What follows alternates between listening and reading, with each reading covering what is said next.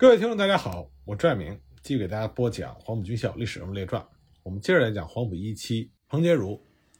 上次我们说到呢，一九三八年七月下旬，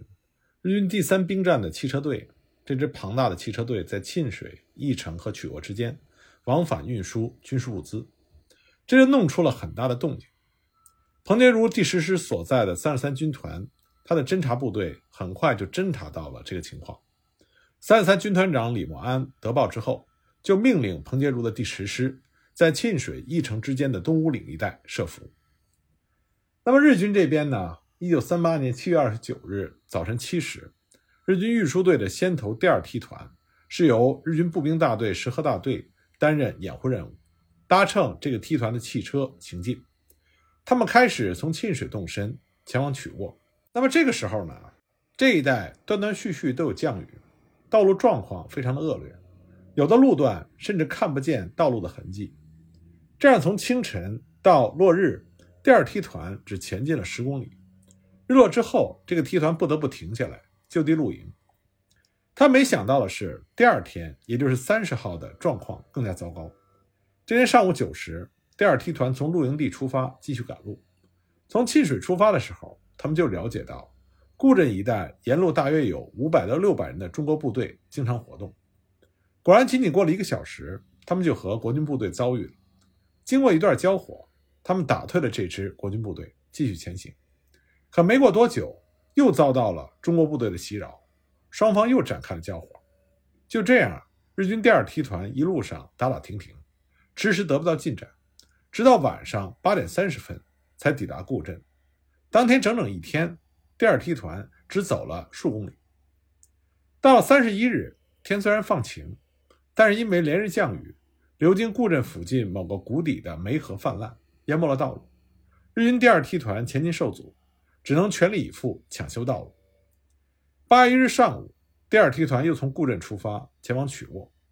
这个时候，彭杰如率领第十师已经在东雾岭一带布下了口袋阵，只等日军来钻。国军的伏击部队让开大路，隐蔽于西乡山里。等到日军第二梯团进入到伏击圈，先集中迫击炮打毁了在第二梯团前面开路的装甲汽车，然后又集中重机枪和迫击炮猛烈射击第二梯团前方的汽车。由于山路狭窄，加上前方的车辆被毁，第二梯团前进受阻，所以决定利用夜间强行突破第十师的国军阵地。第二梯团主要是日军的运输部队。战斗力偏弱，以他们的本身力量想要突破国军阵地是非常困难。所以呢，这个梯团就向担任掩护任务的石河大队求助，要求石河大队打前锋，当天晚上强行突破国军阵地。当天晚上十时，石河大队开始行动，第二梯团就跟在石河大队的后面，在八月二日凌晨零时三十分，从西河村的西端出发前进。通过西河村西方约一百米的时候，突然受到来自南侧山上国军重机枪的猛烈射击。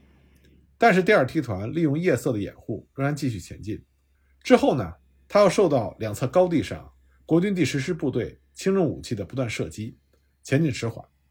五点三十分，日军第二梯团先头部队到达了东乌岭东方高地南路。这个时候呢，梯团长山下就接到前方警戒队的报告。说前方的炮兵及车辆损失甚大。山下梯团长一看战况不利，就命令各汽车中队中的战斗人员通通调到前面来，由他亲自指挥，投入到突击战斗。他向各部下达命令，说前卫警备队正在苦战中，兵站汽车各中队的自卫队立刻到梯团长位置集合。梯团长决定指挥战斗部队占领东五岭东侧高地，设法击退敌人。兵站汽车各个中队。应将车辆尽量的推进。然而，这个时候日军第二梯团各汽车中队的情况并不一样。前面的兵站汽车第三十六、三十三两个中队，其车辆已经全部被毁，正在公路两侧的山坡上顽抗。因此呢，接到山下梯团长的命令之后，就全队赶往梯团长处。而后面的兵站汽车第八十一、八十三中队各一部，其车辆还基本完好。这样呢，接到山下的命令之后。就命令各车只留一名司机，其他人员主要是自卫队员，全部赶到梯团长处。接着呢，兵站汽车三十六、三十三两个中队以及兵站汽车八二一、八二三中队的自卫队陆续抵达到梯团长的位置，很快就投入战斗。其中，兵站汽车八二一中队的自卫队大约是二十人，由清水军曹指挥，占领了东五岭北侧高地，用缴获的中国制轻机枪压制中国军队的自动火器。尽管日军第二梯团的后续部队上来了，并且投入战斗，但是国军部队在兵力和火力上都占据着绝对优势，第二梯团仍然无法越雷池半步，而且伤亡很大。这个期间，后面的兵站汽车第八二一、八二三中队各一部。其车辆也全部被击毁，残部也赶到梯团长的位置参加战斗。中午过后，就在日军第二梯团进退维谷的时候，彭杰如命令第十师的国军部队吹起了冲锋号，向该梯团发起猛烈进攻。又经过近一个小时的激烈搏杀，第二梯团已成溃散的状态。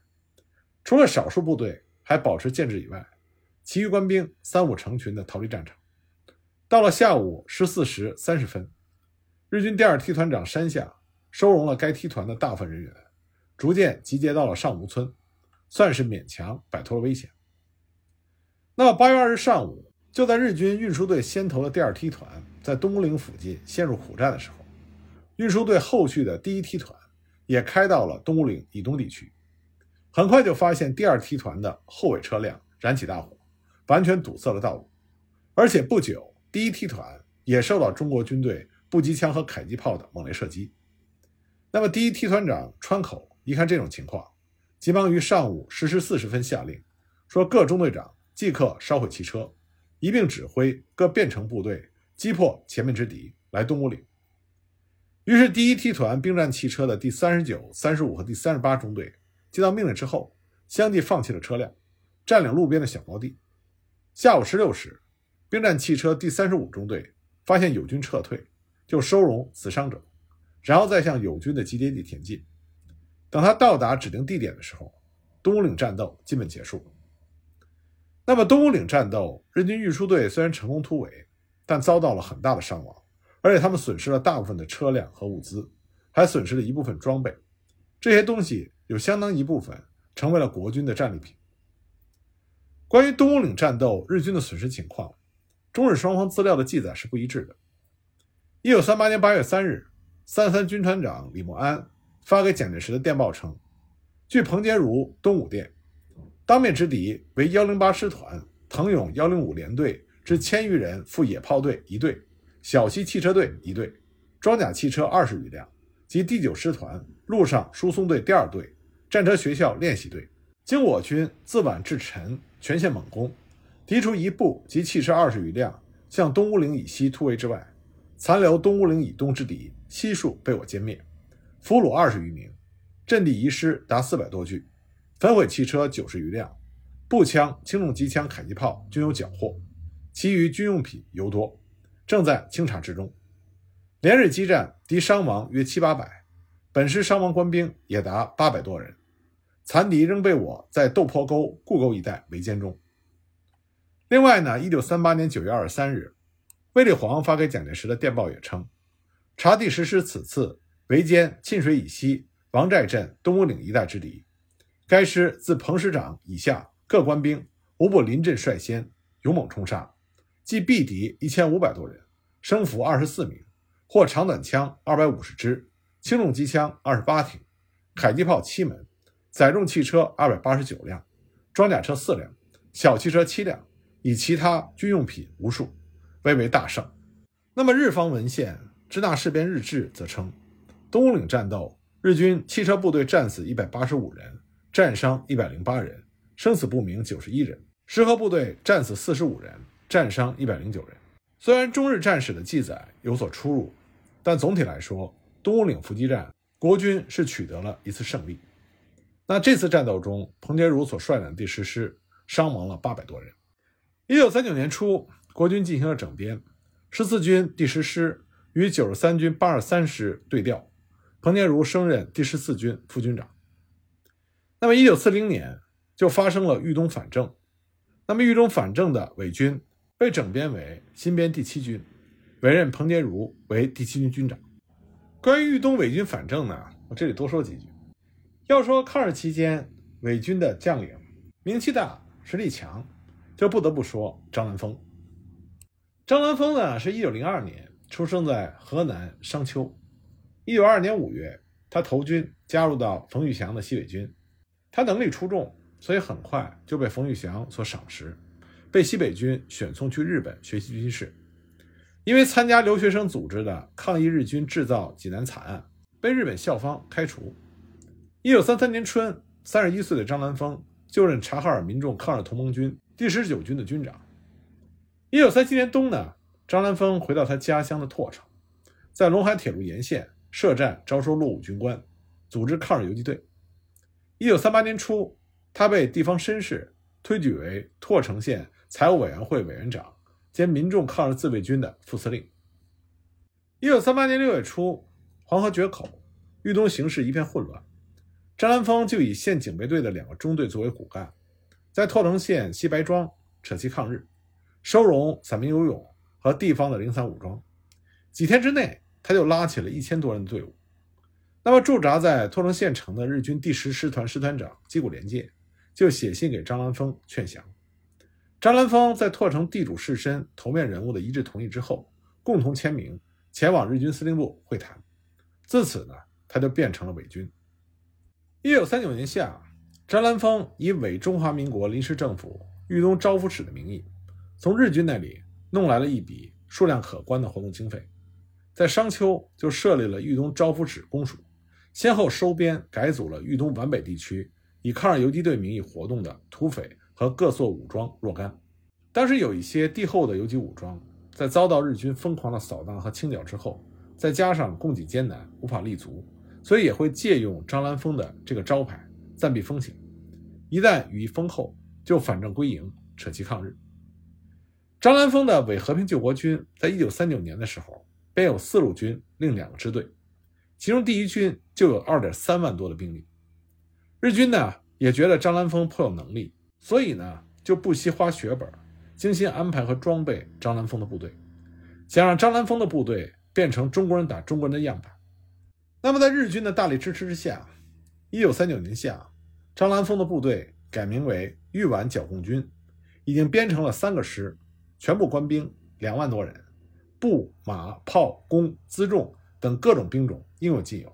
还有执法队、军官队、学员队、军械厂、被服厂、面粉厂，样样俱全，是当时华北伪军中的王牌。那么，汪精卫南京伪国民政府成立之后，驻南京的日军总头目基于汪精卫的要求，就和华北日军进行商议，将张兰峰部划归给汪伪政权指挥。汪精卫呢，就派郑大章到商丘对张兰峰的部队进行点编。把张兰峰部番号改为和平救国军第一军，任命张兰峰为军长。郑大章呢是张兰峰在西北军时的旧长官，两个人关系密切。经郑大章的引荐，张兰峰到南京被汪精卫接见，在那里呢，他又认识了周佛海等人。就这样，张兰峰变成了汪伪政权的红人。一九四三年，汪伪政府又派参谋总长叶鹏到河南再次点编张兰峰的伪军。这个时候，张兰峰部实有官兵近五万人。点编之后呢，命令张兰峰部扩编为第二集团军，以张兰峰作为集团军总司令，所部由一个军扩编为两个军，三个师扩为六个师。一九四四年春，汪伪政府为了虚张声势，命令张兰峰部再次扩大编制，改第二集团军为第四方面军，所部由两军六师扩编为三军九师，另外还加上不少特种部队。实际人数变成了七八万人，防区也不断的扩大，豫东的很多县都被划为张兰峰的管区，张兰峰的权限越来越大，所有各县用人、行政权都是由他一手主管，县里的一切收入都供张兰峰的部队使用。张兰峰部的兵工厂不仅能够造步枪、手枪、轻重机枪、手榴弹、地雷，甚至还能够制造掷弹筒、小钢炮和各种炮弹。除了供他本部使用之外，还大批出售，谋取暴利。这个时候的张兰峰伪军达到了全盛时期，因此呢，他的实力在整个日战区的伪军中首屈一指，以至于抗日军民开始对他的部队不断的进行策反。但张兰峰扩军的能力的确是非常不错。就在他的手下不断起义的情况下，他的部队总数还是不断的增加。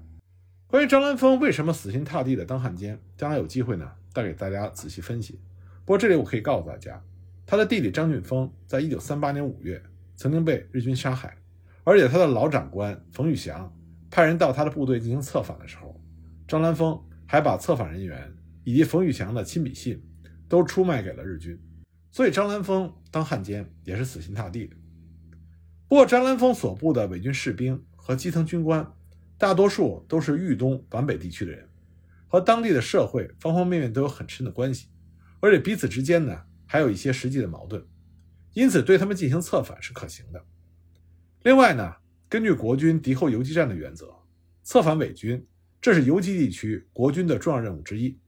所以呢，驻防在豫东地区的中国第一战区七二军，也就是何柱国当军长的那个军，就按照命令。对张兰峰为首的伪军开展了策反工作。为了增进策反工作的成效，七二军当时还专门成立了军部临时参议室，作为专职机构，招揽了当地军政界的人士吴树资、刘荫远、张乃谦、张出斌等二十多人，专门从事策反工作。七二军的便衣队长韩迪也经常带着何柱国的密信前往张兰峰部做工作。那么，策反伪军使之弃暗投明。这是一项非常艰巨的任务。一方面呢，要从国家民族大义和地方利益等诸多方面对他们晓之以理、动之以情；另外一方面呢，也必须严格的保密，给他们以实际的利益和人身财产的安全保障。经过较长时间的秘密频繁接触，在多方面的考察和谈判之后，七二军先后收编了在商丘境内活动的伪军蒋清高部，改为游击第二十支队。还收编了伪军蒋家斌部，改为游击第三十支队。这些弃暗投明的地方游击武装，在阻击日军方面起到了一定的作用。像蒋家斌部的一名战士，就曾经以理发师的身份为掩护，打入到日伪的内部，利用给日军理发的机会，杀死了日军的一名连队长。这件杀敌的快事曾经轰动一时。一九四零年春，天水行营主任程潜派葛佩奇。以豫东视察组少将组长、军政部少将高参的名义来到商丘，专门策反张兰峰部独立团袁天柱部，还随行携带了有电台和联络参谋数人。在齐二军的协助之下，葛佩奇的策反工作获得了成功，使得袁天柱部两千多人安全进入到齐二军的防区。之后呢，被改编为游击第二十八独立支队，参加了抗战序列。到了七月份。葛佩奇又和七二军合作，策动伪和平救国军三个师，宋克斌、曹大忠和李忠义的部队同时反正。因为张兰峰原来是冯玉祥的旧部，其所属师长宋克斌思想较好，由葛佩奇负责策动成功。李忠义呢是冯玉祥的内弟，曹大忠是东北军的旧部，东北讲武堂第四期的学员，曾经跟随何柱国多年，七七事变之前流亡北平。鉴于这种情况，七二军派参议孙乃刚、张书斌、童宝善等人协助葛佩奇开展策反。经过数月的周密布置，苏克斌和李忠义的两个师由齐二军的七三师和七六师接应，顺利进入到齐二军的防区。而曹大忠的师呢，因为事先行动失密，在齐二军派孟少洲步兵旅前去接应的时候，被日军察觉，中途遭到了截击。曹大忠和日方顾问白刃搏斗。身受重伤，在孟少洲步兵旅的及时增援之下，曹大忠这才击毙了日方顾问，顺利脱险，率部进入到齐二军的防区。这三个师呢，就合编为了新七军，参加到抗战序列。这三个师反正的时候，还相约反攻鹿邑等地的日军。他们还克服了拓城、虞城，进攻马木集，一度呢还中断了陇海路的交通。就这样呢，张兰峰。那两万多人的装备精良的武装，在半年时间之内，就大部分投入了抗日的行列。他的和平救国军第一军变成了仅有两千多人的空架子。不过，张兰峰这个人招兵的本事还真的是不一般，他居然在两个月内又拉起了一万多人的队伍。汪精卫呢，仍然任命他作为和平救国军第一军的军长，下辖四个师。之后呢，张兰峰的伪军继续不断的扩编和膨胀。何柱国曾经想把他的部队全部策反过来，但是因为准备不够周全，后来没有成功。一九三二年三月，卫立煌调到云南任中国远征军司令长官，彭杰如呢率领新七军以守陕西韩城，归朱绍良的第八战区指挥，执行对陕甘宁边区的封锁任务。一九四四年初，彭杰如的第七军调入到丁德龙的第三十七集团军建制。当年冬天，彭杰如进入到陆军大学将官班以及第一期受训。